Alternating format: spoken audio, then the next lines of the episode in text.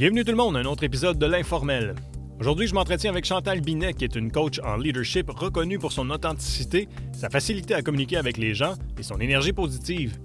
Elle préside son entreprise où elle accompagne des gestionnaires afin de voir leurs entreprises atteindre leur plein potentiel.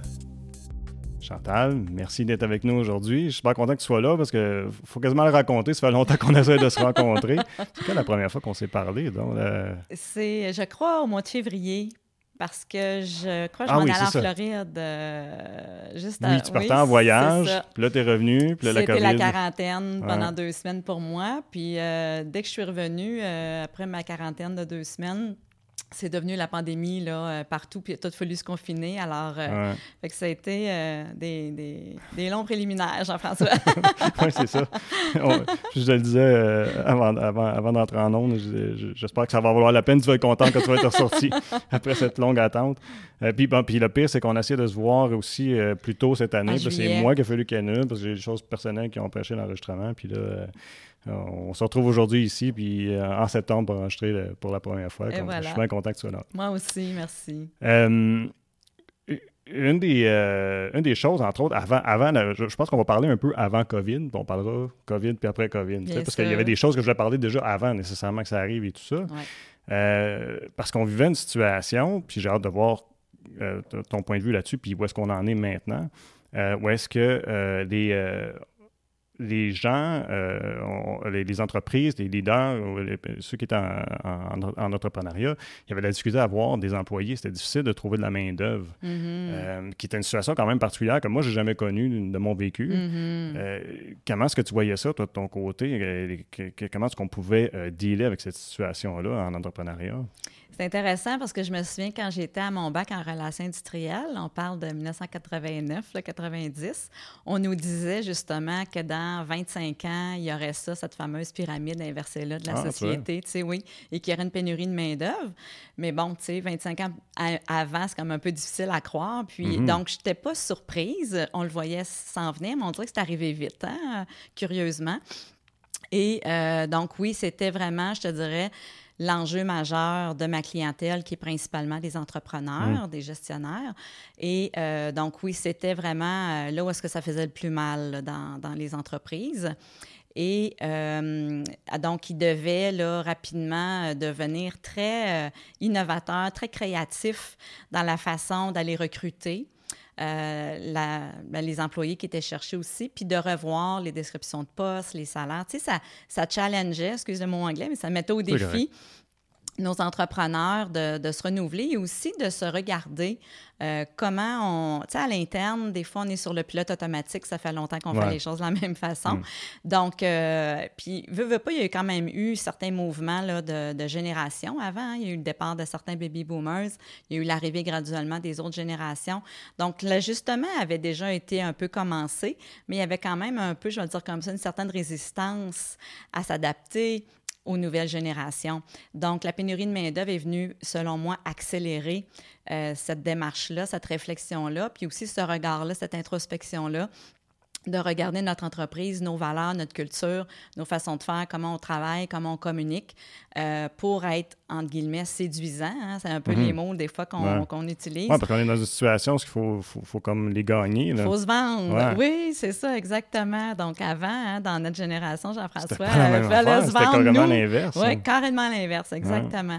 Donc, euh, donc c'est ça. Fait que c'était, euh, c'était une conversation, je te dirais, moi, que j'avais avec ma clientèle depuis un bon deux ans. Mais certainement, la dernière année, 2019, euh, là, ça a été vraiment juste quasiment autour de la pénurie de main-d'œuvre. Ah Puis ça donne quoi? Parce que je peux imaginer que, tu sais, au niveau des employés, tu as une dynamique différente après ça en milieu de travail, là, parce que c'est quasiment, tu sais, je vais l'exagérer, mais c'est quasiment, ben, t'es pas content, je vais m'en aller oui. ailleurs. Oui, ben t'exagères à peine. je te dirais, tu sais, ceux qui étaient déjà dans l'emploi, euh, qui étaient là par euh, désir, euh, sais, ça leur procure, ils sont sur leur X, comme on dit, là, mm. sont heureux d'être là, sont loyaux à l'entreprise. Ça change rien pour eux parce qu'eux, ils ne rentrent pas pour la paye, ils rentrent vraiment parce qu'ils sont heureux d'être là. Mm. sais. Donc, eux, ça ne change pas vraiment. Mais ceux que c'est plus une job ou c'est temporaire ou, je ne sais pas trop, je vais essayer ça quelques années, je verrai après, il y a, il y a de moins en moins de pour quelques années. je vais hmm. essayer ça une couple de jours ou une couple de semaines, puis si j'aime pas ça, ben je vais m'en aller. Uh-huh. Puis oui, ils ont, ils ont, ils ont vraiment l'embarras du choix, si je peux dire. En même temps, ils sont quand même nombreux à se, à se chercher un emploi. Hmm. Mais oui, ça a un impact sur l'effet d'équipe parce que ceux qui sont là depuis un bon bout de temps, qui sont loyaux, qui sont peut-être plus matures émotionnellement, euh, très compétents, ben ça va créer des fois un clivage parce qu'ils vont des fois avoir tendance à juger ceux qui sont moins là par, euh, pour les vraies raisons, mettons, hmm. tu sais, que c'est moins une carrière. Tu sais, le concept de carrière, nous, c'était bien important. Ça n'existe plus, tu sais, vraiment. Euh, puis sont moins, beaucoup moins carriéristes, euh, les dernières générations, tu sais. Puis c'est correct, je trouve, parce que nos parents, à nous, ils étaient peut-être trop. Hmm. on est devenu un, On a mis pas mal tous nos œufs dans le même panier, bien souvent, la génération X. Et les Y et les Z, et, là, les, derniers, sont plus dans qu'est-ce qui va me faire plaisir. Mhm. Donc, il y a un clash au niveau des valeurs, bien souvent, à l'interne et entre les valeurs des nouvelles générations. Mais ça ne veut pas dire qu'ils ne peuvent pas s'apprécier, ils ne peuvent pas travailler ensemble. Chacun a à apprendre de un, des un et l'autre, mais oui, ça peut créer certains clivages. Ouais, mais est-ce que tu peux voir aussi qu'au niveau des services, après ça, ça, ça, cause problème dans certaines entreprises? Je, me dis, si, si es-tu aussi euh, impliqué dans ton travail, dans le fond? Je remarque qu'il y a beaucoup de, entre guillemets, de relâchement. Mhm. Euh, ils ont vraiment été élevés très différemment. Ou est-ce qu'ils ont eu beaucoup de marge de manœuvre à l'intérieur de la famille, hein, les nouvelles générations? Tu sais, je parle mhm. en général, de, oh, on ne juge pas, on fait juste des constats. Mhm. Ils ont eu beaucoup de droits de parole, eux, autour de la table. Et ils ont eu beaucoup le, droit de décider très jeunes, c'est ça a l'air banal, mais comment ils s'habillent, euh, qu'est-ce qu'ils veulent faire, comment ils veulent le faire. Les parents de, ma génération à moi qui ont eu des enfants ont beaucoup laissé la marge de manœuvre qu'eux n'ont pas eu dans leur mm-hmm. propre éducation. Puis souvent, les générations, on va d'extrême en extrême, on va de l'autre côté. Donc, c'est certain qu'ils ont moins de rigueur en général, tu sais, euh, c'est moins important certaines choses pour eux. Donc, le service à la clientèle, on le voit sûrement que tu l'as remarqué aussi, Jean-François, dans les dernières années. C'est frustrant très souvent parce qu'on ne se sent plus autant numéro un. On ne se sent plus autant la priorité. Mais garde, l'humain étant l'humain, euh, on ne peut pas rester pareil euh, pendant des centaines d'années. Sauf que je pense que c'est là que ça revient dans le pouvoir de l'entrepreneur, du gestionnaire, du dirigeant, d'être à l'écoute de qu'est-ce pour moi c'est des symptômes ça tu sais si à un moment donné il y a comme cet écart là puis on observe justement que le service est moins bon mais c'est quoi les conversations qu'on se doit d'avoir? Hmm. comment on doit tu sais euh, euh, communiquer nos messages pour s'assurer que euh, quand les gens arrivent chez nous, bien, ils savent à quoi s'attendre, puis que rapidement, on sache si on est un bon fit ou pas un bon mm-hmm. fit, tu sais. Euh, et souvent, la peur que les employeurs ont, c'est ben non, je ne peux pas le laisser aller même s'il n'est pas bon parce qu'il n'y a pas beaucoup de main-d'œuvre.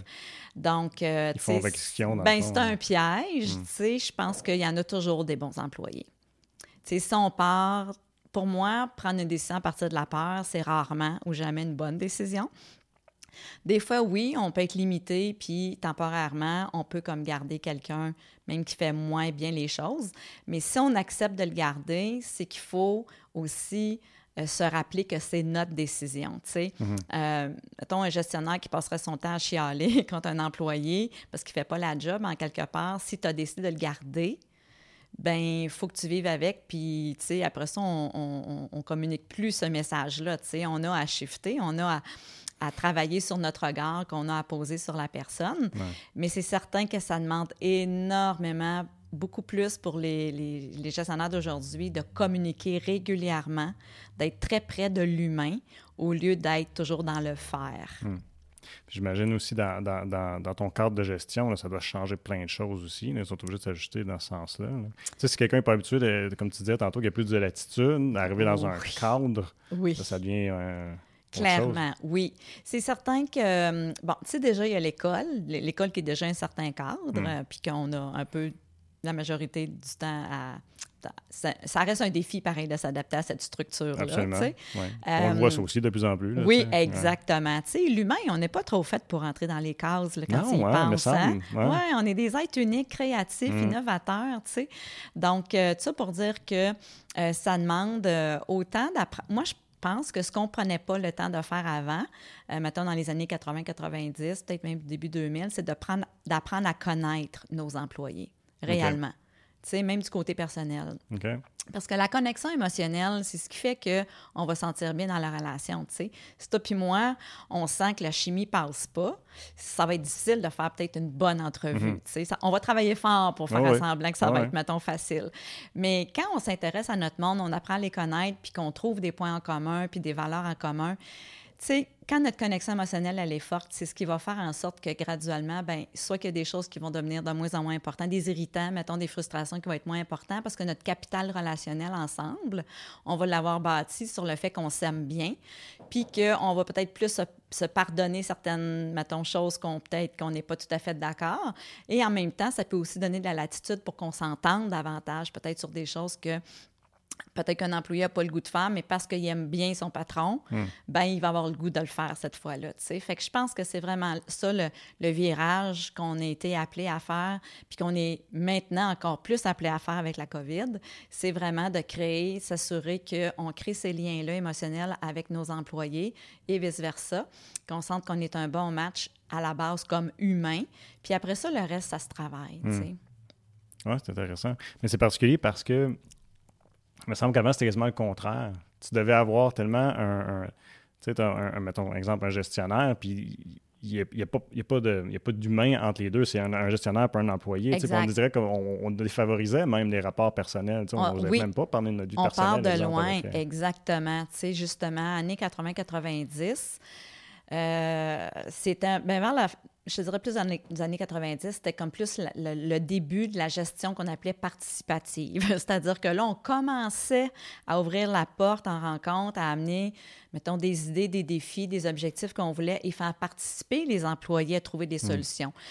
Puis moi, je pense que ça, c'est devenu une très bonne chose parce qu'avant, la perception qu'on avait, c'était la mentalité un peu d'être quand tu es patron, il faut que tu sois tough, il faut que tu sois dur, il mhm. faut que tu sois, euh, tu crées une distance avec tes employés, ils n'ont pas le droit de connaître qui tu es.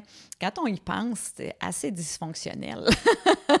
tu sais, dans le sens qu'il manque un, morceau parce que euh, on ne peut pas, dans le fond, dans la vraie vie, faire vraiment une coupure. C'est comme réaliste, dans le fond. Hein. Ben, c'est ça, exactement. On est revenu, c'était trop, tu sais, les, les, fameux équilibres. Euh, là, à un moment donné, bon, on est parti à l'autre extrême. On ne peut pas tout laisser décider les employés, sauf que c'est ça, c'est ce milieu-là, à mon avis, puis il fallait que ça se fasse. Mais on part de loin, tu sais, dans les, années autocratiques, les années 50, 60, du Plessis. Fait que, à un moment donné, quand il y a eu la Révolution, là, c'est ça que les gens disaient, tu sais, euh, on peut-tu être écouté, on peut-tu être entendu? Et puis, euh, c'est ça qu'on voit qu'aujourd'hui, tu sais, pourquoi il y a tant de rassemblements dans les rues à travers le monde en ce moment pour manifester sur différents sujets qui leur tiennent à cœur. C'est même plus au niveau de la tête, c'est au niveau des valeurs. C'est parce que là, on a besoin de créer justement ce discours-là, cette écoute-là entre les deux. Tu sais, la communication, c'est d'abord l'écoute. Et euh, ça, ça manque terriblement. On le voit entre autres sur les réseaux sociaux. Là. On s'écoute plus. Donc, on argumente plus qu'on écoute. Oui, voilà. Donc, euh, tu sais, c'est ça. L'humain, euh, on est complexe, mais je pense que c'est nous qui compliquons plus les choses. Hmm. Puis, ben, c'est à force de se communiquer qu'on va trouver nos meilleures formules ensemble. Est-ce que c'est ça la recette pour être un bon patron en 2020, d'être d'être ouvert à la communication? Bien, d'abord et avant tout, si tu acceptes un poste de gestionnaire ou est-ce que ton poste t'amène à demander à, à, gérer des humains, bien, la première qualité, c'est d'être humain. Hmm. Puis c'est d'aimer les humains. tu sais, dans mon parcours, j'ai, ça, fait bien, ça, fait 18 ans, là, en février, que j'ai mon entreprise de coaching de gestion. Et euh, j'en ai vu beaucoup de demandes. J'ai vu beaucoup de gestionnaires accepter le poste pour le salaire, hmm. les conditions, le statut, l'ambition. Puis c'est pas négatif, sauf que la première condition, c'est faut que j'aime les gens, faut que j'ai... Puis, tu sais, je, je, vais utiliser un peu cette expression-là. Il y en a que le monde, ça leur tombe sur les nerfs. Mm. si les gens te tombent sur les nerfs, tu n'es pas à bonne place, tu t'en vas gérer des humains. fait qu'ils sont pas en train de chialer, ils sont en train de te parler. Ils n'ont peut-être pas la bonne façon de s'exprimer. Puis c'est à nous, comme leaders, de les amener à mieux communiquer leur message. Euh, mais d'abord et avant tout, oui, le bon patron d'aujourd'hui, ça doit d'abord d'être humain, d'avoir une bonne écoute, d'avoir un bon leadership dans sa propre vie. Si ta vie est tout croche, ça va être difficile d'être un bon leader. Hmm. Donc, je te dirais aussi, être un bon patron, c'est d'avoir une grande introspection, une grande capacité à s'observer, à réfléchir, à se regarder, d'être capable de mettre l'ego de côté, d'avoir l'humilité, de reconnaître puis de dire, ben d'abord et avant tout, comme patron, c'est pas vrai que j'ai besoin d'avoir toutes les réponses. Hmm. Mais j'ai besoin d'être capable de créer un lien super avec ma gang pour que quand j'amène des défis, des situations, mais les gens ont le goût de contribuer, de participer, puis de partager justement la responsabilité du leadership à l'intérieur de l'équipe. C'est pas parce qu'on est patron qu'on a du leadership. Et quand on n'en a pas, il y a quelqu'un qui a du leadership dans l'équipe qui va le prendre. Hmm. Si tu ne prends pas ton leadership, il y a quelqu'un d'autre qui va le prendre, c'est sûr.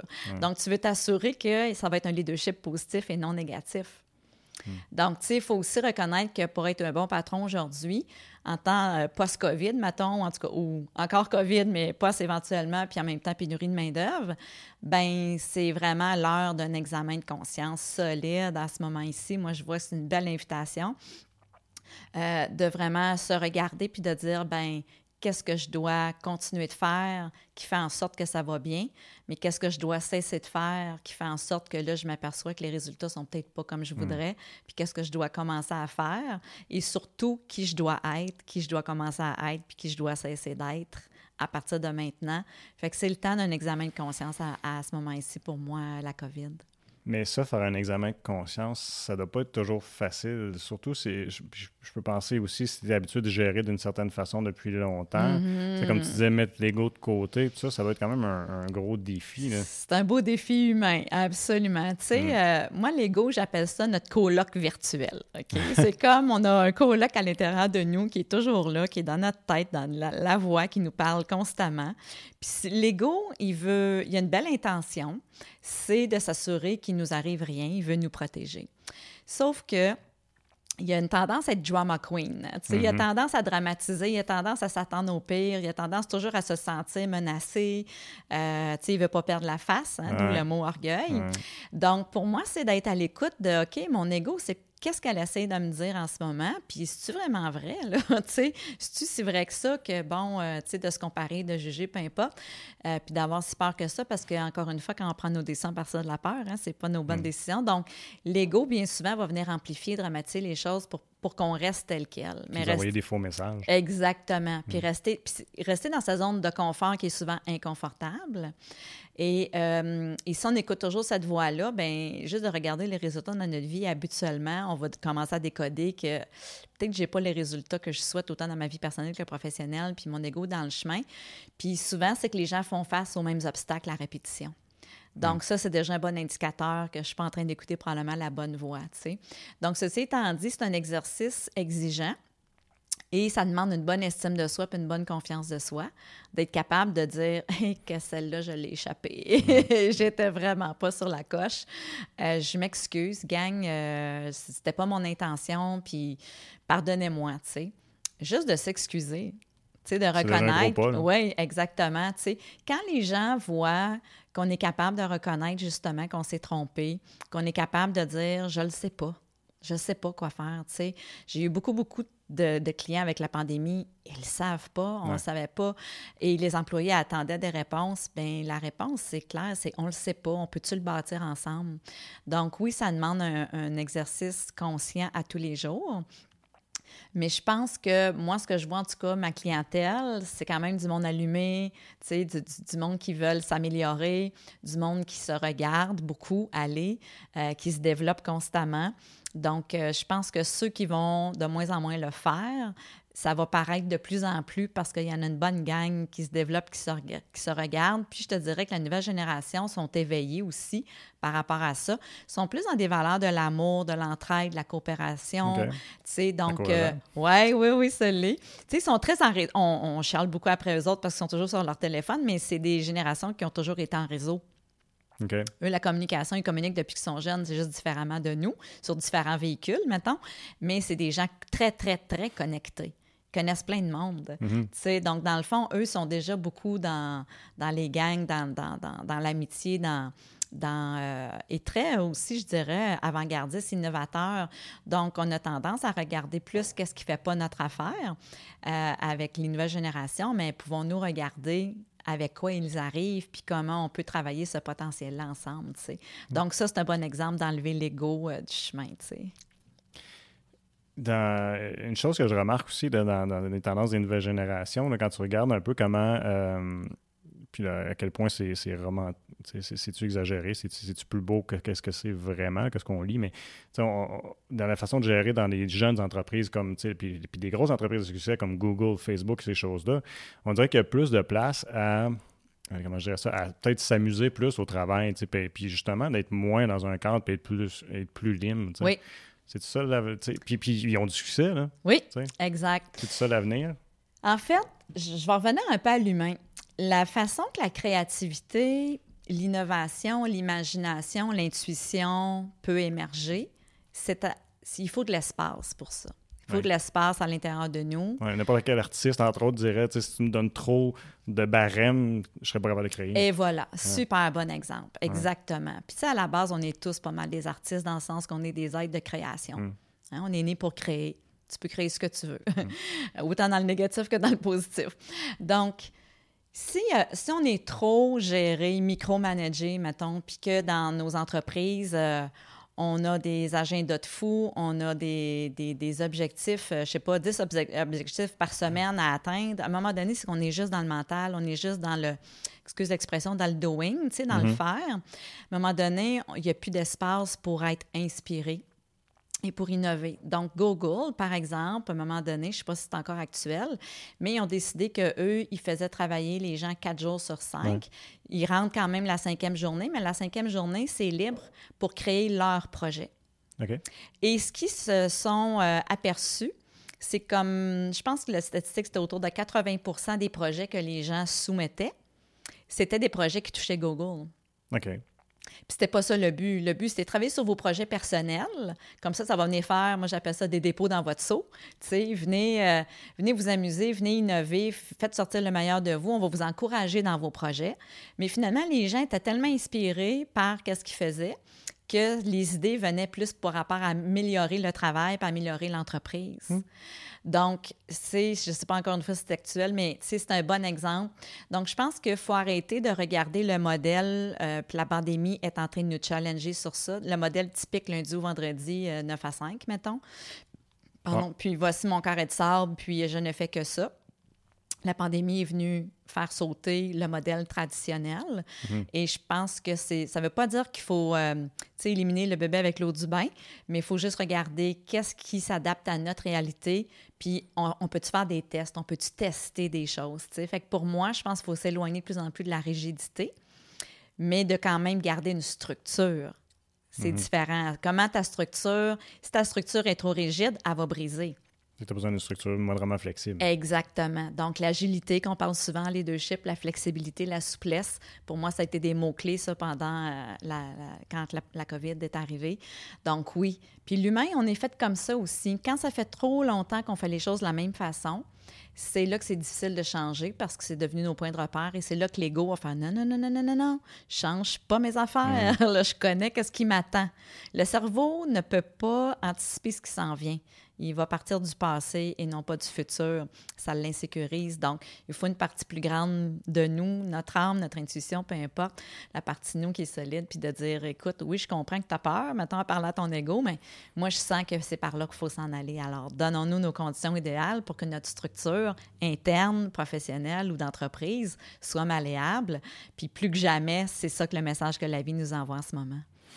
Mais, puis de ce message-là nécessairement est arrivé rapidement parce que là, tout le monde s'est ajusté. Puis on voit, bon, c'est télétravail. Dans le fond, puis on parlait déjà un peu là, de, des, des, semaines à quatre jours. C'était dans les discussions, tout ça. Euh, mais là, télétravail, télétravail, semaine de quatre jours. Je pense que ça va arriver dans un, un, avenir proche. en fait, le télétravail, on est dedans. Oui. Ça va rester, j'imagine. Il va y avoir différentes formules. Tu sais, on est vraiment à l'aube d'une transformation mhm. majeure planétaire. c'est assez spécial qu'on vive ça. On... Moi, j'appelle ça un cadeau mal emballé, Jean-François. Ceux qui me connaissent là, savent que j'utilise cette, expression-là, ça fait longtemps. Un cadeau mal emballé, ça n'a pas la forme que l'on veut, mais il y a quand même des cadeaux dans ça. Mm. Pour beaucoup, beaucoup de mes clients, c'est devenu un beau cadeau, la pandémie. Oui, sur le coup, c'est pas le fun. Il n'est pas beau, le cadeau, mais en même temps, c'est une opportunité de revoir comment justement être productif, efficace sous une autre formule. Donc oui, le télétravail va, va, prendre, va continuer de prendre l'ampleur. On a vu à, beaucoup d'endroits que c'était même plus productif. Les gens ne veulent plus être dans la circulation à tous les matins comme avant. Tu sais, oui, ça demande beaucoup de réajustement à la maison et tout ça, mais on est dans une courbe d'apprentissage. On peut-tu se donner une chance d'apprendre? Tu sais, je trouve que c'est ça en ce moment-là qui est que les gens, que la, nature humaine oublie. On était tellement habitués d'aller vite avant la pandémie. Là, on voudrait revenir tout de suite dans cette rapidité-là. Quand tu es face à une courbe d'apprentissage, la courbe est à pic. Là. Hmm. Quand tu as une courbe à pic en avant de toi, est-ce que tu te mets à courir en malade? Non, tu vas prendre un pas à la fois. Tu sais, monter l'Everest, là, euh, c'est d'être, c'est ça, c'est d'être stratégique. Alors, c'est un petit peu la même chose en ce moment, tu sais. Donc, télétravail, comment mesurer, euh, évaluer la productivité, l'efficacité, comment on peut s'assurer qu'à la maison, on a un bon setup pour être productif, puis mettre nos limites, mettons avec la famille ou peu importe.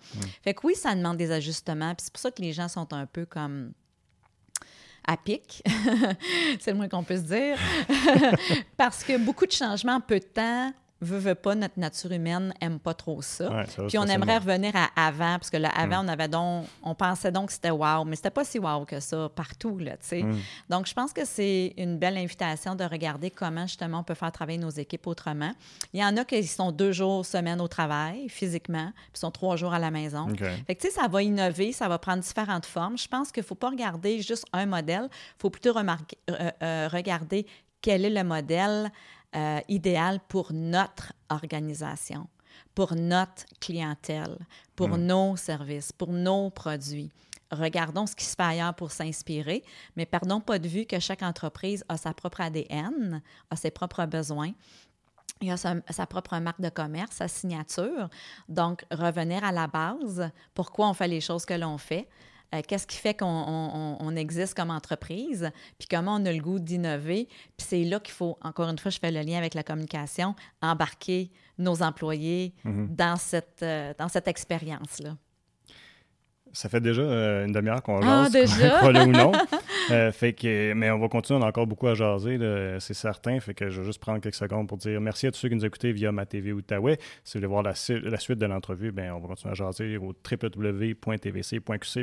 On est aussi sur YouTube, Spotify et aussi Apple Podcasts. Merci tout le monde d'avoir été à l'écoute.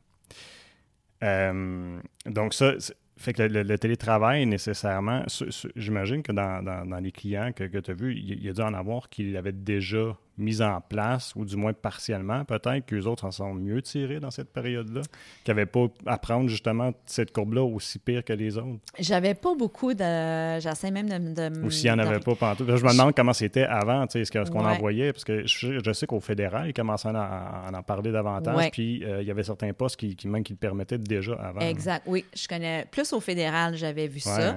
Pas beaucoup, parce que aussi, ça a été là, une grande courbe d'apprentissage, cela encore, euh, parce que le gouvernement un peu frileux. Je pense qu'il y avait de la difficulté à faire confiance que les gens pouvaient être autant productifs à la mhm. maison. Mais bon, maintenant, ils ont des outils pour évaluer ça.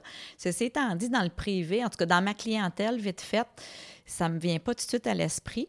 Sauf que, euh, je, pense à une de, mes, une de mes clientes en ce moment euh, qui a pris euh, l'opportunité de développer la téléconsultation avec la clientèle. ça, c'est wow. Hmm. Tu sais, elle en parlait peut-être depuis deux ans. Euh, puis d'être davantage sur le web. Euh, en dedans de trois mois, là, son entreprise méga virage et ça fait en sorte que maintenant, ses employés peuvent être n'importe où, par exemple à travers le Québec, pas juste ici à Gatineau, euh, et qui peuvent offrir le service via téléconsultation. sais. Donc, je te dirais que ceux pour qui c'était déjà le cas, je vais prendre mon exemple parce que oh, moi, je travaille de la maison depuis 18 ans maintenant. Ça n'a pas été un gros virage, en effet. Ça a été. Euh, ben, c'est la seule chose, c'est que je donnais beaucoup de formations en personne. Alors là, j'ai dû me réinventer plus sur Zoom. Euh, puis dans la prochaine année, probablement qu'on va expérimenter un peu des deux, tu sais. Mm-hmm. Euh, mais il y avait déjà une longueur d'avance, bien sûr, pour ceux qui c'était la réalité, mais pour la majorité, ce n'était pas le cas. Hmm. Donc, euh, ça demande vraiment beaucoup d'ajustements à différents niveaux. Euh, puis c'est là que l'employeur, il doit euh, tenir compte maintenant des nouvelles réalités parce qu'il y a toute la réalité des enfants, ce qui sont à l'école, pas à l'école, le CPE, écoute, on pourrait en parler longtemps. Donc, tu sais, c'est pour ça que moi, pour moi, ça va prendre une bonne année, une bonne année et demie c'est pas deux ans avant de retomber sur nos pattes. Euh, la COVID va être là encore un bon bout. Ça va nous demander d'encore une fois de, déconstruire, de reconstruire, de désapprendre, de réapprendre, euh, de faire des deuils, de créer des nouvelles choses, de garder ce qui était bon. Euh, puis ça va être intéressant de voir au fur et à mesure qu'est-ce qui va découler de ça. Euh, mais moi, je pense que des fois, dans l'histoire de l'humanité, il faut des moments comme ça charnières, des points mm. de bascule qui nous amènent ailleurs, mais ce ailleurs-là était nécessaire, mais pendant qu'on était dedans, on s'en rendait pas compte. le chaos précède l'ordre. Mm. Mais là, on est dans un chaos, puis on essaie de trouver l'ordre. Puis l'ordre qu'on connaît, c'était le avant. Puis c'est pas toujours le bon réflexe de retourner à avant. Donc maintenant, ben faut plus se challenger, puis euh, d'être bien accompagné, d'être bien entouré pour faire ces virages-là, tu sais. Puis aussi d'avoir la patience qu'il faut faire les choses une étape à la fois. Puis, surtout dans l'ère où est-ce qu'on est, où est-ce qu'on a comme besoin de développer euh, d'autres façons de faire à bien des égards, ne serait-ce que là, on mm-hmm. parle de télétravail, mais là, tu fais combien de temps qu'on nous chante? Bien, qu'on nous chante. Puis avec raison, j'ai l'air de dire que c'est que c'était fatigant, mais c'est pas fatigant. Mm-hmm. C'est très vrai qu'il faut changer nos habitudes, entre autres euh, pour le transport. Ça, ça n'est un exemple. Puis dans quoi qu'on veut produire, aussi dans quoi qu'on va mettre de l'énergie, parce que effectivement, peut-être que la crise peut nous emmener à développer une nouvelle façon de travailler qui va être mieux pour le transport, mais aussi développer d'autres choses comme les énergies renouvelables et tout ça. Oui, les services vont se transformer. Ah oui, les produits, on l'a déjà vu, tu sais. Euh, regarde, juste, prends juste l'exemple des masques. Qui avait des masques avant chez lui? Très rare. Hmm. Aujourd'hui, c'est rendu une euh, entreprise euh, multimillionnaire. Hein? Et voilà. Donc, tu sais, pour moi, c'est. Sais, il y a comme, je vais dire un peu comme ça, il y a comme deux façons de le voir. De voir ce qu'on perd, puis de s'apitoyer sur son sort, puis d'être plus dans le deuil. Mais à un moment donné, le deuil, il ne faut pas qu'il soit éternel. Il hmm. faut aussi voir qu'est-ce qu'on gagne, c'est quoi l'opportunité de ça, puis de se réinventer, puis de voir. Moi, j'ai la majorité de ma clientèle, c'est devenu une opportunité en or de venir solidifier des services qui émergeaient, qui étaient vraiment en lien avec les nouveaux besoins de la, mettons, du post-COVID, je vais dire comme ça. Hmm. Euh, il y en a qui sont devenus du jour au lendemain des services essentiels qui ne reconnaissaient pas qu'ils étaient ça avant. j'ai une cliente en, entretien ménager. Euh, au niveau des entreprises et ben résidentielles. Ben on s'entend dessus qu'elle, en demande, en demande tu ben dis, elle, elle vit la pénurie de main-d'œuvre. Donc, euh, oui, fait que, je pense qu'il faut, euh, faut toujours regarder qu'est-ce qui découle de ça positivement, puis sur quoi on peut.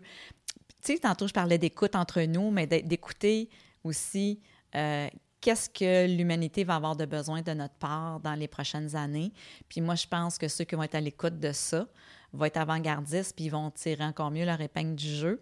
Euh, puis de devenir des inspirations, puis des modèles à suivre. Pour moi, c'est ça aussi du leadership. C'est pas juste comme individu, c'est comment tu veux donner du leadership à ton entreprise. Hmm. Donc, pour moi, ça va générer des services puis des produits différents, nouveaux. Euh, peut-être qu'on va revenir à la base pour certaines choses. Garde juste de se laver les mains. du savon, tu sais, hmm. du savon puis du désinfectant, ça aussi, c'est la même chose. Donc, tu sais, pour moi, c'est... Euh, je pense que c'est important à ce moment-ci de se dire au lieu de regarder en arrière, c'est de regarder en avant. Puis, c'est difficile de regarder 5-10 ans en avant, mais on peut juste regarder dans les deux, trois prochaines années. Euh, salle de spectacle, des choses comme ça, euh, c'est toute une occasion vraiment de, mettre en place euh, des comités, à mon avis, de réflexion, de jaser, d'aller écouter qu'est-ce que notre monde a à dire, parce qu'eux entendent plein de choses aussi dans leur famille. Fait que c'est le temps de capitaliser sur l'expérience de tout le monde tu parles des salles de spectacle, ça me fait penser, parce que au niveau culturel, puis aussi dans le milieu des affaires, souvent, on a vu passer des articles où est-ce qu'on ils ont plus tendance à réclamer de, de diminuer les, restrictions qu'on vit présentement pour pouvoir reprendre. Euh, là, on parle de revenir en arrière, effectivement, mais il y a des domaines que c'est plus difficile, je pense, aussi, de s'adapter. Euh, puis là, je sais que tu es très positif, et tout ça, mais euh, je me demande dans, dans, dans, dans, le milieu des affaires, est-ce que tu as entendu ce discours-là de dire, ben là, est-ce qu'on peut lever telle, telle restriction parce que euh, ça nous étouffe carrément? Je ne l'ai pas entendu, honnêtement. Non, je, non, je pense que le gouvernement Legault a fait du bon travail pour instaurer dans l'esprit des entrepreneurs depuis le printemps à quel point ils ont une responsabilité de s'assurer que la COVID ne se propage pas. Puis ils sont très sérieux dans ça, euh, les normes du travail, tu sais, la, santé et la sécurité au travail. Non, ça, c'est, je pense que c'est non négociable. Euh, bien sûr, chacune des entreprises, une fois que tu es rentré à l'interne comme employé, bon, est-ce que c'est les règles du jeu, est-ce qu'ils peuvent s'assouplir et tout ça, mais tu sais, je pense que ça, là-dessus, euh, en tout cas, de mon expérience à moi, les gens, entre guillemets, niaisent pas avec ça. Hmm. Euh, je pense qu'ils sont très conscients que s'ils mettent à risque leurs employés, ils mettent à risque leur clientèle. Quand ta clientèle ne peut plus rentrer chez vous, ça ne va pas bien. Mais reste ton entreprise. Et voilà. Donc, euh, non, je pense que ça, c'est bien. Il y a une belle maturité autour de ça. Je pense qu'au contraire, il faut continuer de faire de la sensibilisation. Et euh, la majorité de mes clients ont accepté de faire moins de sous, temporairement, puis ont vu ça comme un temps de répit pour justement faire les choses qui, procrastinaient avant la pandémie ou qui n'avaient jamais le temps de faire. Hmm. Euh, et puis, je pense qu'ils ont développé le réflexe davantage de dire, bien, un instant, avant d'aller très vite, on va plus analyser nos choses, on va les tester, puis ils sont comme moins dans l'urgence. Donc, pour moi, ça, c'est plus de sagesse. Et euh, aussi, ben, quand on a des problèmes, on a des défis, ben, on les adresse. Avant, ils prenaient peut-être moins le temps de le faire parce que go, go, go, puis, euh, tu sais, ça roulait. Mais là, il y a plus de, rencontres, il y a plus de réunions, il y a plus de, de communication pour justement amener à bord plus les gens. Et aussi, tu sais, il y en a qui sont en entreprise, mais il y en a encore qui sont à la maison. Donc, pour un, mettons, une entreprise, des fois, il y a la moitié de son monde sur place, la moitié à distance. Quand les gens vont rentrer au fur et à mesure, on, les gens ne sont pas au même endroit au niveau de, l'engagement, au niveau de euh, toute la nouveauté qu'il y a eu. Tu sais, ceux qui arrivent un peu plus tard, là, quand ils reviennent dans l'entreprise, c'est plus la même entreprise. Mm-hmm. Donc, euh, non, les gens ne sont pas vraiment délinquants par rapport à ça, je te dirais. Ils sont, sont plus en mode créativité. Qu'est-ce qu'on fait à partir de maintenant? Je parlais pas de délinquance nécessairement, par exemple. Ben, mais je me souviens d'avoir lu des articles où est-ce que euh, certaines personnes trouvaient, que certaines mesures étaient peut-être exagérées, puis ça les bloquait. C'est sûr que c'est frustrant. On s'entend que ça n'empêche pas d'être frustré, même si on adhère. oui, ben, c'est sûr. oui, effectivement. un, un, tu peux, tu peux être frustré, mais il faut que tu comprennes en même temps que tu n'as pas le choix de toute façon. Bien, si on veut l'éradiquer le plus possible, je pense que c'est justement, il faut être plus prudent au début que moins prudent. C'est mm. normal. Là, tout le monde était confiné pendant longtemps. L'été est arrivé. sais, les fois, les circonstances font que les conditions sont idéales pour. Euh, puis là, on le voit, il y a une recrudescence partout à travers le monde. Mm. sais. Donc, euh, ben écoute, c'est ça la nouveauté. Hein, extrême, on s'en va dans le milieu, on vient dans l'extrême, on vient dans le milieu. Donc, euh, puis l'humain, ben c'est ça. L'humain, il aime s'expérimenter, tout ça. Puis en même temps, ben, tu sais, on parle beaucoup de liberté, mais je pense que la liberté première, c'est d'assurer que ta santé est au top, puis tu poses les actions parce que quand tu n'as pas de santé, tu n'es pas libre. En effet. Donc, euh, tu sais, c'est pour ça que ça revient encore. Quelles sont les conversations que l'on a en entreprise avec notre gang? Mm.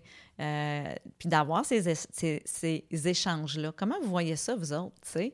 Puis d'avoir des échanges juste pour comprendre puis connaître qu'est-ce que notre monde pense, puis en même temps, ben, comment on se positionne, euh, puis d'aller chercher le input de ça, sais, parce que je pense que là, on le sait que c'est pas demain la veille que ça va comme disparaître.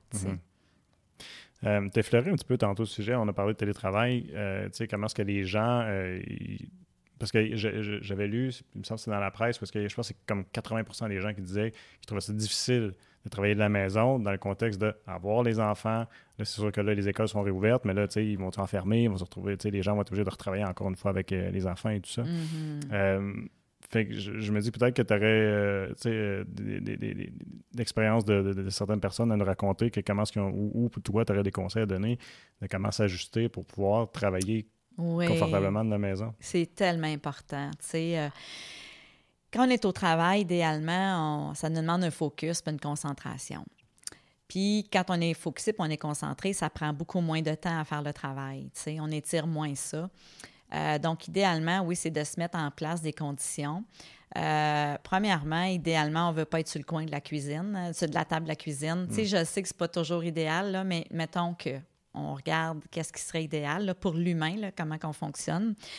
L'environnement, pour certaines personnes, c'est super important. Il y en a qui sont heureux d'être dans leur chambre, il y en a qui ne sont pas heureux. Il y en a qui sont heureux d'être dans le sol, il y en a qui ne sont pas heureux. Fait que, bref, de trouver l'endroit qui nous inspire le plus. Parce qu'à chaque fois que je vais me rasseoir là, il faut que je sois inspirée, puis il faut que je sois efficace, il faut que je sois productif, il faut que ça me tente. Il faut que je sois toute là. Hmm. Fait que souvent, la première chose à faire, c'est de faire des ententes avec notre famille.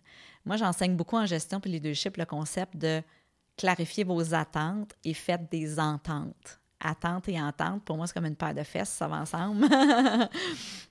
et de clarifier nos attentes, puis de faire des ententes, ça sera peut-être pas toujours parfait, mais encore une fois, on peut-tu communiquer de quoi j'ai besoin pour être à mon meilleur, euh, puis de se donner une certaine routine? Tu sais, au début, quand on commence à travailler euh, à, distance, moi aussi, je laissais au début en robe de chambre, en pyjama ou en mou, mais tu sais quoi, l'habit fait le moine pour vrai. La façon dont tu t'habilles, ça va te donner de l'énergie ou mm. pas, tu sais. Donc, euh, oublie ça, j'ai jamais été capable de travailler en pyjama ou en robe de chambre, là, ça se fait pas. Tu sais, pour moi, l'important, prendre ma douche, déjeune, brosse les dents, tu sais, je m'arrange pas à 100% mais sais, je fais comme si j'allais travailler ou si j'ai un appel ou si maintenant j'ai une réunion Zoom, n'importe quand. Ah non, non, euh, parce que de quoi j'ai l'air, tu sais.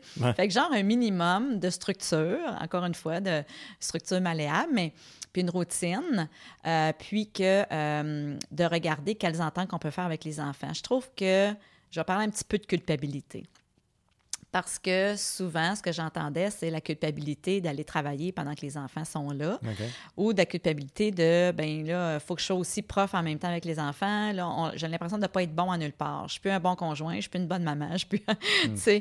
Donc, je pense que c'est aussi de se donner, la, encore une fois, la, permission de se rappeler qu'on est en apprentissage, d'être patient, puis d'être doux avec soi-même, mais en même temps d'être rigoureux aussi, d'être discipliné. Puis c'est pas tout le monde qui l'est. Alors, quel... Euh, euh, routine, quelles conditions que je dois mettre en place pour m'assurer que quand je m'assois à mon travail, si je me donne deux heures de temps non-stop, à un moment donné, j'avais un couple, les deux sont en, entreprise privée, les enfants étaient là, très jeunes enfants, là, je pense trois puis cinq ans donc, il fallait qu'il reste avec les enfants. Fait qu'à un moment donné, ben le papa, lui, travaillait, le, mettons, de, le 2 heures le matin. La maman faisait le, lever puis les déjeuners. Après ça, maman, elle travaillait un autre deux heures. Papa s'occupait de la matinée. Hmm. Après ça, il préparait le dîner. Ben là, maman prenait la relève, papa allait travailler. Tu sais, il se faisait des chiffres un peu comme ça, des, à coup de deux heures. Donc, tu sais, il n'y a pas de formule idéale. La formule, encore une fois, c'est selon les besoins de l'entreprise puis nos besoins à nous. Puis de regarder quelles ententes qu'on peut faire. Mais d'enlever la culpabilité de ne pas être là c'est aussi d'enseigner aux enfants, ben quand toi, tu es à l'école, tu es concentré, quand tu es à la garderie, tu écoutes ce que l'indicatrice te dit, puis on fait nos, nos jeux ensemble.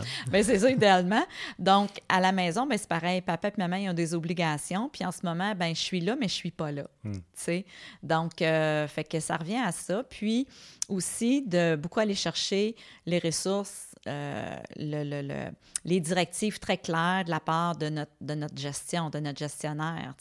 Moi, c'est un travail que j'ai fait beaucoup, beaucoup, beaucoup avec ma clientèle en partant, c'est de vraiment regarder quelles sont les communications puis de communiquer régulièrement. Tu sais, là, on se fait des rencontres à toutes les semaines, on parle du moment présent, on parle des bons coups qui s'est passé cette semaine, qu'est-ce qui a été les défis, puis on prépare notre semaine à l'avance, de garder les gens informés régulièrement parce que c'est trop facile d'être déconnecté physiquement.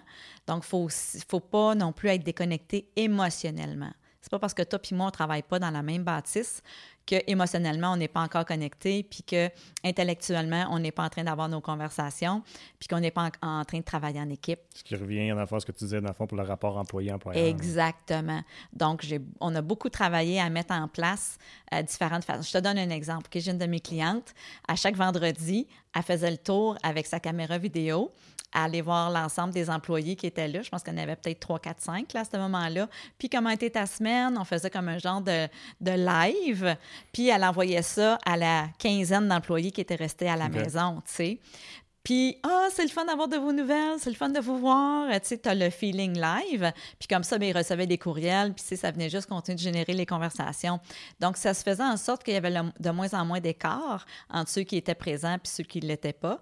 Puis, ils se sentaient dans le lot, puis ils se sentaient intégrés, puis faire partie de l'équipe, puis d'être dans, mettons, le, le, le vivant du quotidien. Hmm. Donc, euh, tu sais, je pense que c'est encore une fois à regarder ensemble en équipe, puis d'amener nos suggestions. Si on sent que notre employeur ne nous propose pas ça, bien, comment nous, on peut le proposer, tu sais? Hmm. Mais là, le défi aussi, j'imagine, pour l'employeur, c'est là comment, comment garder, mettons, une évaluation des employés, exemple, mm-hmm. comment s'assurer que, que, le travail se fait, se fait bien, ou se fait, point. Exact. Il y a des outils qui existent. Là, ça, là, c'est sûr que c'est l'avenir, là, tout ce qui est numérique, là, on mm-hmm. s'entend. Alors, euh, tu sais, il y a des outils qui existent déjà pour euh, sais, on, mettons que tu te log in, j'ai utilisé un petit peu ces, vocabulaires-là, mais je sais à quelle heure que tu te log in, je sais quand est-ce que tu es présent, je sais quand est-ce que tu es, à, mettons, à ton clavier, puis je sais quand est-ce que tu ne l'es pas, puis je te donne des objectifs. Tu sais, si moi, comme employeur, je suis un peu plus lousse, puis je te donne pas de directive, puis fais ce que tu peux cette semaine, bien, fais ce que tu peux cette semaine, c'est pas clair. Mhm. Mais si je te dis, Jean-François, chaque jour, moi, j'ai besoin que tu avances de, je te dis n'importe quoi, 15 pages dans telle, telle, telle chose, bien, je suis capable d'aller le mesurer. Alors, tu sais, est-ce que j'ai des, des, résultats quantitatifs à mesurer? Est-ce que j'ai des résultats qualitatifs aussi à les mesurer? Ça, c'est des choses justement qu'on doit innover. Comme, euh, comme entreprise. Euh, puis encore une fois, de juste, ça pourrait être juste une conversation. comment je vais savoir, Jean-François, que à chaque jour, tu es productif puis tu fais ce que tu es supposé de faire? Donne-moi des indices. Au lieu que ça.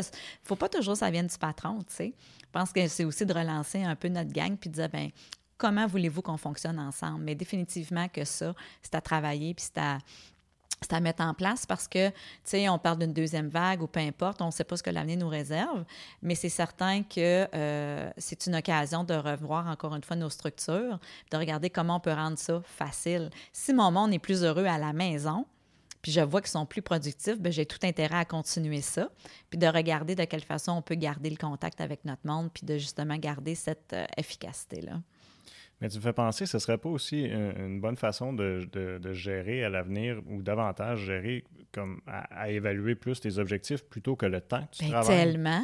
C'est tellement travail ou non. Là, ben oui, absolument.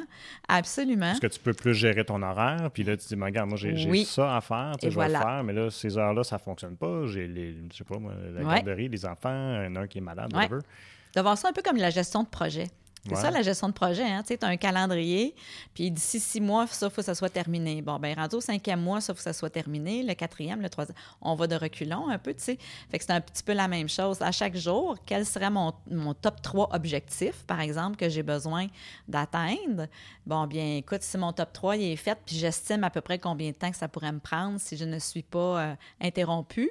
Puis en considérant que je peux être interrompue, ça a l'air banal, mais c'est quelque chose que je fais ça avec ma clientèle on essaie d'estimer à peu près en moyenne combien de temps ils sont interrompus dans une journée. Fait que si tu sais qu'en moyenne, tu es deux heures de temps à répondre à plein de questions puis tu n'es pas à ta tâche, ben on va enlever ces deux heures-là de ta journée parce que c'est pas réaliste de penser que tes cinq objectifs vont rentrer en sept heures quand on sait que dans le fond, il y a peut-être quatre heures où ce que tu n'es pas dérangé sur, euh, sur sept. Donc, travailler par objectif, travailler par intention, euh, travailler par projet, euh, oui, fait que ça fait toute partie des façons différentes de, regarder les choses. On est trop géré par le temps, hmm. on est moins géré par l'intention, parce qu'on veut créer euh, les priorités. Ça a l'air banal, mais souvent on dit Ah oui, oui, ça c'est important, mais est-ce que c'est prioritaire? Hmm. Comment l'avons-nous priorisé dans notre agenda? Fait que moi, je fonctionne plus par priorité même que par objectif. Objectif, je trouve des fois le, mot est galvaudé, c'est lourd un peu, c'est moins inspirant, peut-être pour certaines personnes. Trop euh, euh, d'essayer d'être trop. Euh, dans performance. performance et voilà, c'est ça. Tandis que la priorité, c'est oh, OK, si on ne s'occupe pas de ça, on va mm. peut-être être dans la merde dans deux jours. tu sais, fait que pour moi, je trouve que c'est plus inspirant. Mm. Est-ce que tu vois dans les dans, dans, l'entrepreneuriat présentement, un, genre de solidarité au niveau du local. Parce que là, ce qu'on disait, c'est qu'on se rend compte à quel point euh, on est tellement dépendant de, fournisseurs à l'extérieur du mm-hmm. pays. Euh, ça ressemble à quoi? Que, c'est quoi t'entends? Ah oui, moi, je suis membre de la Chambre de commerce de Gatineau. Ça doit faire au moins une quinzaine d'années, là, à peu près. Puis, euh, je te dirais que c'est très, très, très fort. Ça, ça, a toujours été. Les entrepreneurs, on a un peu euh, déjà ce billet-là de, on va s'encourager euh, mm-hmm. entre nous. C'est dans nos valeurs. Mais là, je te dirais que depuis la pandémie, puis la Chambre de commerce de Gatineau, puis sûrement qu'il y a d'autres organisations qui ont fait pareil, là, mais ils sont tellement forts là-dessus. c'est ça qu'on voit énormément. Donc, il y a beaucoup de pages Facebook qui se sont créées, acheter local. Donc, je vois beaucoup beaucoup, beaucoup. Euh, pas juste des entrepreneurs, mais c'est madame tout le monde qui vont sur cette page-là dire je me cherche tel genre d'entrepreneur, qui connaissez-vous dans la région? Hmm. Puis je trouve qu'il y a beaucoup un effort qui est fait local, pas juste provincial. Donc, quand on ne trouve pas dans la région, on va provincial, mais sinon, oui, ça, c'est très, très fort. Puis moi, ça, je suis ravie de voir ça, ravie de voir que le gouvernement du Québec aussi a pris l'opportunité de mettre ça de l'avant. Ça, je pense que ça va continuer d'être ça. Et tant mieux parce que je pense que la pandémie nous a fait réveiller justement, même juste l'agriculture. Oui. Là, là ça va être un virage. Euh, drôle d'anecdote. Euh, nous autres, on, a un gros jardin chez nous, puis euh, le nombre de personnes qui ont. c'est ma blonde qui est vraiment là, calée dans le jardinage. Puis le nombre de personnes qui, qui, dans cette période-là, nous ont, l'ont contacté pour avoir des trucs. Pour, oui. Puis, puis, en plus, les fournisseurs de semences manquaient de semences. Mmh, oui. Imagines-tu? C'est ça. Alors là, les agriculteurs, cette année, oui, c'était une année difficile et tout ça, puis les, bon, température, manque de main-d'œuvre mmh. et tout ça, mais je pense que là, ça doit rouler dans leur tête de regarder, ben quel projet d'expansion, mmh. comment on peut faire maintenant des serres 12 euh, mois par année. Tu sais, moi, je suis convaincue que ça va être révolutionnaire. Puis je trouve là-dessus, le gouvernement Legault aussi, on va voir si les bottines suivent les babines. Mais, tu sais, ils ont dit qu'ils étaient pour aider beaucoup ce secteur-là parce qu'ils se sont aperçus que, tu sais, demain matin, toutes les frontières ferment. Là, on a mm. resté les frontières ouvertes pour euh, le transport et la bouffe. À, travers la majorité des pays. C'est plus difficile. Mais et voilà. Donc, tu sais, advenant le cas où ce n'est plus possible, Là, tu ne veux pas, en plus, affamer ton monde, là, parce que là, c'est des guerres civiles qui commencent dans ce temps-là. Tu sais, quand tu n'es plus capable de, de, mhm. te nourrir, là, on s'entend que besoin de base. Donc, moi, je vois que oui, c'est plein d'opportunités, encore une fois, par rapport à ça. On est tellement dans un air de mondialisation, par exemple. Oui. C'est réaliste. Mais moi, je pense que un ne veut pas dire empêcher l'autre. Souvent, on pense un ou l'autre. Moi, je pense que ça va être un et l'autre. Et voilà, un et l'autre un et l'autre, de quoi on a plus de besoins en fonction de nos besoins à nous, par exemple au Québec, versus d'autres pays, c'est pas la même chose. Donc, mhm. tu sais, oui, faut, fait quand je reviens, l'introspection, réécouter, ça revient pas mal à ça, puis ça peut s'appliquer dans toutes les sphères, tu sais. Mhm. Donc, euh, ouais, ça va être euh, un beau euh, renouvellement vraiment du Québec, pas juste du Québec, mais je prends l'exemple du Québec parce que je suis au Québec, tu sais. mais est-ce que ce serait pas aussi, par exemple, un défi pour euh, les entreprises de ramener le monde aussi. Parce que là, on a parlé de peur tantôt, on est dans la mm-hmm. peur. Fait que là, on, a, on voit beaucoup, entre autres, le marché Internet qui, qui, grossit. Fait que mm-hmm. de ne pas se tourner vers les Amazon et compagnies mondiales de, notre monde. Puis de, de comment, comment, comment c'est quoi le défi, dans le fond, des entreprises pour, pour que les gens pensent à, consommer local, malgré la situation où ils sont chez eux, puis ils n'ont pas nécessairement envie d'aller dans, le magasin. Euh, du coin. Oui. Ça, ça va repasser beaucoup par le marketing, par, euh, sais, ça revient à la communication, encore une fois. Euh, c'est là que nos employés deviennent nos meilleurs ambassadeurs. C'est là que notre clientèle devienne nos meilleurs ambassadeurs. Hmm. Donc, comment on peut les impliquer dans le coup? Euh, tu sais, les réseaux sociaux, ça a ça de bon ça peut faire autant du tort que du bien. Alors, mettons qu'on regarde le côté positif. Hmm. Euh, tu sais, c'est fou les belles trouvailles qu'on fait là-dessus. Donc, je pense que dans, pas seulement dans les budgets, mais dans la mentalité, maintenant, il faut aussi se renouveler. Puis ceux qui n'étaient pas encore sur le web, euh, ceux qui n'étaient pas très présents, euh, je pense que là, ça vient de, de, défaire les dernières résistances. On peut quand même avoir peur et avancer. Pour moi, le courage, ce n'est pas de, ne pas avoir peur, c'est d'avancer malgré, la peur, mm. d'être bien entouré, de, bien s'informer, d'aller chercher les bonnes ressources, euh, la bonne expertise qui nous inspire autour. Donc, euh, oui, c'est une occasion en or, encore une fois, d'aller vers ça. Ça reste des défis. Mm. Tu sais, les défis, ça peut générer deux genres de stress. Un stress négatif, qui est Oh my God, je subis. Je subis, je ne vois pas comment je vais y arriver, je suis démunie, j'en perds mes moyens. Ça me stresse parce que là, j'ai de la misère à faire face au changement. Hmm. Mais pour la majorité des entrepreneurs, c'est un, défi, c'est un stress positif, c'est une opportunité, c'est un but à atteindre, c'est de se dépasser, c'est d'aller voir quoi d'autre qu'on peut créer. Euh, donc, tu sais, on n'a pas juste des entrepreneurs dans la vie. Donc, ça en prend des certains leaders dans notre communauté, tu sais. Puis en parallèle, ben il y en a d'autres qui vont être des bons exécutants. Tant mieux, ça prend des deux, tu mmh. sais. Donc, euh, on n'a pas besoin d'être parfait, on a juste besoin d'être à l'écoute, encore une fois, puis de voir comment on peut bien s'entourer pour aller de l'avant, puis d'être courageux, être audacieux, mais on n'est pas obligé d'aller vite, on peut faire les choses par étapes. Qu'il faut, dans le fond. Exact, pour bien le faire. Hmm. Mm-hmm. Une chose, moi, j'ai, puis j'imagine que tu as dû sentir la même chose, j'étais impressionné, moi, par la résilience des entrepreneurs. Dans Tellement beau mot. Tellement un beau mot. Absolument. Souvent, l'entrepreneur, dans ses premières années, il apprend à devenir résilient s'il n'était pas trop. C'est comme l'étape numéro un, dans le fond. Exactement. Mais tu sais, quand ça fait longtemps que tu as du succès, là, tu sais, il y en a, ça faisait 20 ans, 30 ans qui étaient établis, là. Ouais, puis que ça roulait bien. Ben oui, tu n'es pas challengé, ça fait longtemps, mm. là. Tu l'as oublié un peu, ta résilience, là. Tu sais, tu étais dans tes pantoufles. Un, peu, un peu plus facilement peut-être que les nouveaux. Ça dépend. Il y en a qui ont vraiment. Tu sais, ça dépend vraiment de l'individu. Hein. Tu sais, tu as beaucoup d'individus là, qui ont peur du changement. Fait que déjà là, en partant, là, ouf, ils sont submergés. Là. C'est pas des optimistes de première, euh, de premier réflexe. Mais euh, il y en a d'autres qui le sont. Fait que, tu sais, dépendamment de comment on est tricoté, mais c'est sûr qu'on va avoir de l'influence. Puis, tu sais, de l'impact sur nos gens autour de nous. Donc, je pense que la résilience, ça fait partie, pas juste des entrepreneurs, mais des Québécois. Hmm. Écoute, on passe du plus 40 à moins 40. on sait c'est quoi. en dedans de six mois. Je pense qu'on est quand même bon, tu sais, là. ouais. J'aime ton image. Euh, est-ce que c'est important en entrepreneuriat d'avoir, d'avoir euh, des, euh, des, modèles? Oui. Ben, personne, je vais parler pour moi, mm-hmm. mais en même temps, quand j'enseigne la gestion. le bon, dans le fond?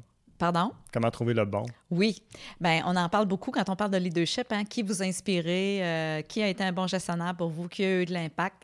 La majorité, les gens ont eu des influences, euh, autant dans leur vie personnelle, euh, mettons, comme quelqu'un qu'ils connaissent, qu'une vedette ou peu importe, là, ou un personnage dans un livre. Ou, donc, l'imaginaire hein, nous frappe, mm. puis ça devient comme une inspiration. Le piège, des fois, c'est de vouloir être comme cette personne-là ou de se comparer. Ou même de se comparer au, voisin ou à ah l'entrepreneur à côté, tu sais.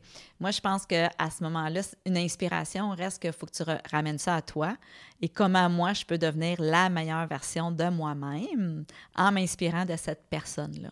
Qu'est-ce que cette personne-là a fait euh, que j'aime, que j'admire, puis comment moi, je peux rendre ça à ma salade à moi, à ma sauce à moi, à mon ADN à moi?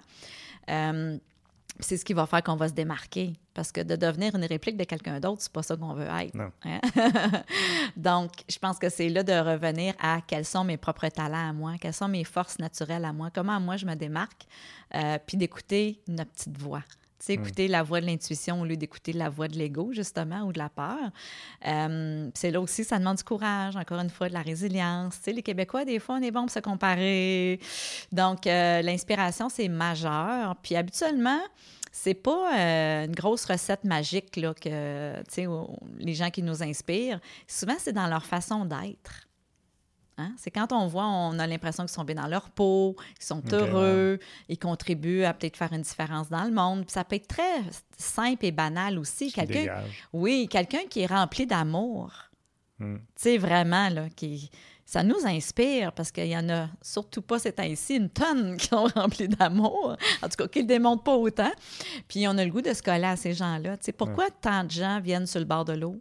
Pourquoi tant de gens ont besoin d'aller marcher en forêt? Parce qu'on a besoin de la paix.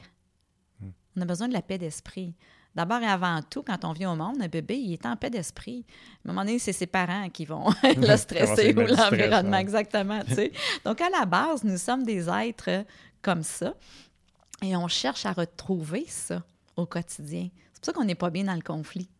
Hmm. Donc, tu sais, une, crise comme là ou n'importe quelle autre crise, ben ça prend des ancrages, puis des fois, c'est des inspirations ou des rituels, des outils, une bonne lecture, peu importe, euh, qui vont venir nous aider à nous enraciner, à refaire un dépôt dans son seau, à nous recalmer un peu le pompon, euh, tu sais, puis de juste encore une fois revenir à soi-même, dire, OK, quand je suis stressée, je suis, je suis loin d'être à mon meilleur, puis j'amène les autres à ne pas être à leur meilleur non plus. Puis j'ai une responsabilité comme papa, comme maman, comme individu, chum, blonde, peu importe, et comme entrepreneur ou employeur encore plus, justement à faire du ménage, puis à regarder un peu comment je peux être à mon meilleur, puis qu'est-ce qui fait en sorte que je, je ne suis pas à mon meilleur, puis d'éliminer ça le plus possible.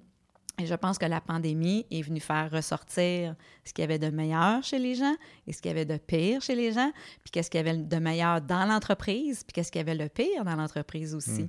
Fait que pour moi, encore une fois, c'est toutes des occasions extraordinaires de faire un gros ménage pour préparer la suite des choses et l'avenir, puis d'avoir un gros regard euh, introspectif à nous comme collectivité.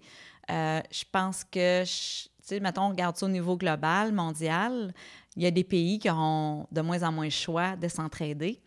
Et c'est comme ça qu'on va devenir une terre plus unie, plus solide, puis qu'on va prendre des avenues de plus en plus, mettons, alignées. Oui, il va toujours avoir des, des divisions parce que c'est comme ça ici sur Terre.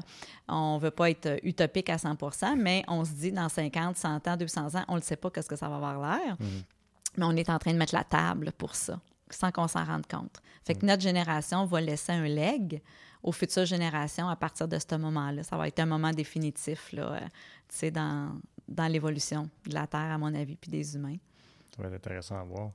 Tu as, effleuré aussi le, le, le, stress, euh, comment est-ce que ça, ça, affecte notre productivité. Euh, c'est drôle parce que j'ai eu des pas des obstinations, mais des, des, discussions euh, intéressantes avec, euh, avec des gens, à savoir que, parce qu'il y en a qui disent, ben, ça, prend un certain stress, me semble, pour, pour performer. Moi, je crois pas vraiment là-dedans. Oui. Euh, moi, la ressource que j'admire le plus au niveau du stress, c'est la docteure Sonia Lupien, qui est vraiment une sommité au Canada. Euh, si vous googlez son nom là, en bon québécois, Lupien, L-U-P-I-E-N. Et euh, elle a parlé beaucoup. Elle, euh, c'est une experte en, stress. Et puis, c'est elle qui explique ça, le stress positif, le, stress négatif. Donc, le stress positif, c'est que ça te crée euh, tu sais, un espèce de... Ça stimule les bonnes hormones, hmm. je vais dire ça comme ça. La dopamine, la sérotonine, tu sais, ça m'amène euh, de la joie, de l'excitation, de l'enthousiasme, ça génère des idées. Euh, quand on est là-dedans, là, c'est qu'on le sait que c'est un bon stress, tu sais. Hmm. Je, vais, tu sais, je vais prendre l'exemple des athlètes olympiques. Tu sais, mettons, Michael Kingsbury, le champion des boss euh, en ski, euh, je suis certaine que lui, ça fait des années qu'il se dit pas « Oh my God, oh my God, oh non, faut que j'aille en haut de la montagne. Euh, non, tu sais, ah, ça va être excitant, comment je vais faire mon coup. Puis bon, donc, pas pour rien que ces gens-là travaillent avec justement des gens qui viennent les aider à travailler la, la gestion des pensées, exactement. Donc, tandis que le stress négatif, c'est ça, c'est que c'est d'être submergé puis de, de me sentir en survie. Hmm. Quand je me sens en survie, donc je me sens sous la menace. Mais le cerveau ne fait pas la distinction entre ce qui est vrai et pas vrai avec ce que je me dis. Mhm. Donc, si je me lève, mettons que, je mettons que j'arriverai ici euh, en retard. Tout le temps, je sais que je suis en retard dans mon auto. Oh my God, oh my God, je vais être en retard. Oh non. Euh, tu sais, je pourrais penser à un million de scénarios. Je vais arriver ici, je suis loin d'être à mon meilleur pour faire mhm. l'entrevue avec toi. Mhm. Si je fais comme, OK, je vais être en retard, c'est quoi le pire scénario? Bien, Jean-François, il va attendre. Puis, on verra. Est-ce qu'on le reporte? Est-ce qu'on le reporte pas? Il y aura d'autres options. Puis, pendant ce temps-là, ben, je m'assure de conduire sécuritairement, puis d'être à mon meilleur tout d'un coup que l'entrevue a quand même lieu. Hmm. Donc, ça revient beaucoup, encore une fois, à s'écouter, puis de faire attention à ce qu'on se dit. Parce que quand on, est sous l'effet de pensée qui amène un état de survie, c'est là que l'adrénaline embarque, le cortisol embarque, qui hmm. sont nos deux hormones de stress qui sont pas mauvaises en soi, mais qui ont une durée de vie très courte pour nous donner justement toute l'attention, le focus, la force qu'on a besoin sur le moment. Mais après ça, au bout de 20 minutes, l'adrénaline, en principe, elle a besoin de prendre un, break, une pause mm. pour se régénérer mm. jusqu'à la prochaine menace. Avant la pandémie, tout le monde était sous un sentiment de menace, comme quasiment 100% du temps, à cause de la vitesse qu'on allait, des objectifs qui finissaient plus de finir à atteindre, des agendas de fous la pandémie, la pandémie est venue casser ça beaucoup. Puis j'ai beaucoup d'entrepreneurs qui prenaient, qui prenaient pas de pause, qui prenaient pas tant soin d'eux avant et qui, grâce à la pandémie, ont dit Mais comment je faisais? Hmm. puis maintenant, j'en ai besoin, mon petit dodo d'après-midi, où j'ai besoin d'aller marcher, où j'ai besoin de continuer à m'entraîner. Hmm. Donc, c'est venu faire réaliser que Euh, le stress négatif, je m'en faisais beaucoup vivre avant la pandémie. Là, la menace est réelle parce qu'on peut être en danger de mort ou en tout cas ou de maladie. Mais encore une fois, comment on va gérer ça pour s'assurer qu'au quotidien, on minimise les chances? Il faut faire attention pour ne pas être toujours dans la peur. Puis, donc, un entrepreneur en général, je vais dire ça comme ça, reconnaît les moments où ce que il y a du bon stress ou du pas bon stress, mais il y en a une gang qui sont pas capables de faire la différence non plus parce qu'ils ont toujours l'impression que la menace va arriver. Mm-hmm. Puis ça, ben, ça fait que ça crée de l'insomnie. Quand ton système d'adrénaline est toujours on, tu dors pas bien, tu manges pas bien, tu digères pas bien, euh, ton corps euh, va vieillir prématurément, mm. tu vas développer des maladies chroniques. Tout ça est, très documenté. Là. Mm-hmm. Donc, je pense que c'est de reconnaître quel genre de personnalité que l'on a, est-ce qu'on est plus fragile à ça? Puis est-ce que j'ai un travail, un ménage à faire dans mes pensées, dans l'interprétation? Tu sais, dans le fond, là, Jean-François, toutes les situations sont neutres. Ça dépend de l'interprétation qu'on lui mm-hmm. donne. Mm-hmm. Donc, si mon ego est très grand, il va lui donner une interprétation assez négative, puis là, je vais tomber en survie, puis c'est là que je ne prendrai pas les bonnes décisions. Mais si j'ai un tempérament un peu plus avec de l'humour, euh, je relative les choses, j'ai du discernement, puis je suis capable de tasser mon ego, euh, puis d'en rire aussi, bien là, on est plus être capable d'être dans un espace de stress positif, euh, puis qu'on prend les meilleures décisions. Mm. Oui, parce que tu sais, à, quelque part, faut, je pense, prendre conscience que notre travail, oui, est important, mais à un moment donné, on y accorde peut-être trop d'importance, tu sais, et puis, puis, à un point, est-ce que c'est quasiment comme vie ou mort, tu sais, on, on, en panique, là, alors que, bon, à un moment donné, moi, j'ai tout le temps, euh, quand ça, ça stresse trop sur, une équipe de tournage, je dis, regarde, on fait juste de la télé. Exact. On fait pas, une opération encore ouverte, c'est quelqu'un qui risque de mourir, là. Je l'utilise souvent. Tu sais, des fois, je dis, c'est juste un job, dans le sens, ça diminue pas ce qu'on fait. Ah. Mais l'humain, je pense, puis je vais parler pour l'Amérique du Nord, tu sais, parce que, bon, on vient d'ici. Euh, surtout peut-être les derniers 20 ans, on se définit beaucoup par notre valeur est définie beaucoup par notre travail, le titre, le hmm. salaire. Bon, après ça, ton lifestyle, hein, ton style de vie, ta maison, tes autos, euh, tu vas en voyage à chaque année? C'est niaiseux, mais c'est ça. Et euh, ça fait partie de notre vie ici sur Terre. En même temps, on a d'abord et avant tout besoin de s'accomplir. Alors, le travail, c'est un des véhicules pour s'accomplir. Peut-être qu'en parallèle, tu es dans les arts martiaux et tu tripes parce qu'à chaque semaine, c'est là que ça, c'est ton art que tu as développé qui vient faire émerger la meilleure partie de toi. Mm. Et c'est ce qui fait que tu es zen, mettons, dans ton quotidien face aux défis. Donc, on a, je pense que la pandémie, encore une fois, est venue peut-être un peu brasser les dés, à savoir, OK, si j'avais plus mon entreprise demain matin, quoi d'autre je ferais? Mm. Mais c'est pas tant qu'est-ce que j'ai le goût de faire, mais qu'est-ce que j'ai le goût d'être. Et surtout, qu'est-ce que j'ai le goût de vivre comme émotion puis comme sentiment au quotidien. Hmm. Tu sais, moi, mon... C'est ton quotidien, ton travail. Et voilà, tu sais, moi, j'avais étudié, tu sais, j'ai fait un bac en relations industrielles, en, gestion de ressources humaines. Je voulais être gestionnaire. C'était ça mon rêve, tu sais. Après quelques années, gestionnaire, je fais hey, que je suis pas sûre que je veux vivre ce que je vis à tous les jours pour le mm. reste de ma vie. Il y avait des bons moments, puis il y avait des moins bons moments.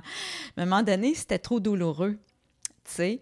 Puis je me disais, hé, c'est long, là, j'avais juste 28 ans, tu sais. Fait que, mettons, quand j'ai quitté à 33 ans, je savais pas qu'est-ce que je d'autre je pour faire, mais je mm. savais comment je ne voulais plus me sentir, puis je savais ce que je voulais ressentir. Tu sais, puis bon, la vie m'a amené au coaching par la suite, puis c'est pour ça que ça fait comme ça va faire 19 ans février prochain, puis j'ai autant la même joie, la même passion. Donc, des fois, c'est une opportunité, comme ça, quand il y a des cadeaux mal emballés qui arrivent, de plutôt regarder qu'est-ce que j'ai le goût de faire qui va m'amener à me sentir d'une façon à ce que je vais triper. Mm. Fait que pour certains, euh, c'est une occasion de dire ben je vais enlever des services ou des produits, dans le fond, qui nous tombaient sur les nerfs, qui nous drainaient, qui nous amenaient pas tant d'argent, mais qu'on le gardait pour faire plaisir à. Mmh. Maintenant, ben non, on n'a plus le goût de ça. Comment je vais me sentir? Donc, des fois, il y a des, encore une fois, ces cadeaux mal emballés-là, qu'on a des pertes, mais dans le fond, qui se transforment en gains pour plus tard. Puis c'est dans le moment présent, on ne s'en rend pas toujours compte. Mais la vie est intelligente, alors hmm. faisons-lui confiance. J'ai tellement aimé ta phrase de dire, de, te poser la question qu'est-ce que je, que je veux être et non pas qu'est-ce que je veux faire. C'est tellement une autre façon de comme, OK, ouais, ouais. voir, autrement. Le travail, ça nous a aidé à être disciplinés, à gagner des sous. On a besoin d'une liberté financière le plus possible. Mm. Euh, en même temps, je pense que des fois, on se perd aussi à travers ça. Donc, euh, je pense que c'est bon, souvent, régulièrement, de regarder bien, comment d'autres j'ai le goût de m'accomplir. Puis aussi, des fois, je pense qu'en Amérique du Nord, on a tendance à penser que quand on n'est pas, on n'a pas une vie super occupée, quand on ne roule pas toujours à 100 000 à l'heure, on est un peu euh, paresseux ou loser ou, tu sais, ça, là, c'est tellement malsain. j'ai souvent ces conversations-là aussi avec ma gang.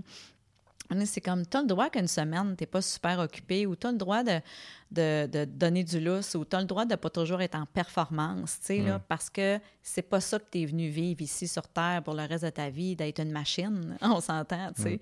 Puis ça veut pas dire qu'on est malheureux là-dedans, tu sais. Moi, je suis une passionnée, j'ai toujours été workaholic. À un moment donné, les problèmes de santé sont arrivés, puis ça m'a comme cassé, là. J'ai comme mon... mon l'ancienne Chantal qui était go, go, go, go, go, go, qui tripait, là. Je pensais pas être victime de ma passion à un moment mm-hmm. donné, mais c'était juste trop, tu sais. Puis je, mes œufs étaient tous dans le même panier parce que je tripais et j'aimais ça. Mais à un moment donné, OK, euh, mon corps puis mon être a besoin d'autres choses. Hmm. Donc, euh, tu sais, des fois, la vie nous force à, faire des choix différents quand nous-mêmes, on ne les fait pas. Donc, euh, fait que oui, on, a, on a beaucoup à redéfinir notre lien avec le travail. Puis les nouvelles générations, pour faire la boucle avec le début de la conversation, ils nous mettent au défi par rapport à ça. Parce que eux, là... On a à apprendre d'eux autres. Ben oui, ils ont enfin, en tout cas, je veux dire comme ça, peut-être qu'ils amènent enfin l'équilibre qu'on a tant mm-hmm. souhaité, tu sais. Euh, la liberté 55, on s'entend-tu que c'est pas là, là, on n'est pas là? Mais, euh, tu sais, eux, ils veulent avoir le véhicule qui va leur permettre de vivre leur rêve, de voyager, euh, d'avoir du plaisir, euh, de se développer. Donc, c'est la fin en soi n'est pas le rôle qu'ils vont jouer. les rôles qu'ils vont jouer à travers leur vie viennent les aider à créer la vie qu'ils veulent. Hmm. Pour moi, ça, il y a un meilleur équilibre dans ça que nos parents, puis peut-être toi et moi, qu'on a, on a beaucoup travaillé fort. Puis, tu sais, travailler fort, pour moi, maintenant, c'est plus de travailler intelligemment. Hmm. Parce qu'il y a des journées que je travaille vraiment pas fort, puis c'est mes meilleures journées. Puis il y a des mois où ce que je travaille moins, puis c'est les mois où ce que je fais le plus d'argent. Fait que, tu sais, c'est, pas une, c'est une question d'aimer où est-ce qu'on est, d'aimer les gens avec qui nous sommes, puis comment je contribue à faire une différence en ce monde. ça peut être juste en étant toujours heureuse, toujours joyeuse. Euh, puis que quand j'ai des moments difficiles, ben, je les partage aussi en démontrant ma vulnérabilité et mon humilité. Il n'y a pas besoin d'être parfait. Juste ça, je peux être une inspiration déjà pour plein de monde. Tu sais. Mm. Fait que ça passe pas toujours par un rôle, puis par un titre, puis par un salaire. Mm. Mais Chantal, euh, je te remercie de nous voir. Ça fait déjà euh, plus qu'une heure euh, qu'on qu gère. C'était super intéressant. Puis peut-être qu'on aura l'occasion à l'avenir de se revoir. Oui, ça va me faire plaisir. voir ce qu'on est rendu dans tous ces concepts-là. Certainement à suivre. On va être curieux de voir l'avenir. Merci Jean-François pour cette belle, bel échange et cette belle conversation. Ben, ça fait plaisir. Merci d'avoir été à l'écoute pour un autre épisode de l'Informel. Je vous invite à vous rendre sur nos différentes plateformes web pour regarder ou écouter toutes nos entrevues.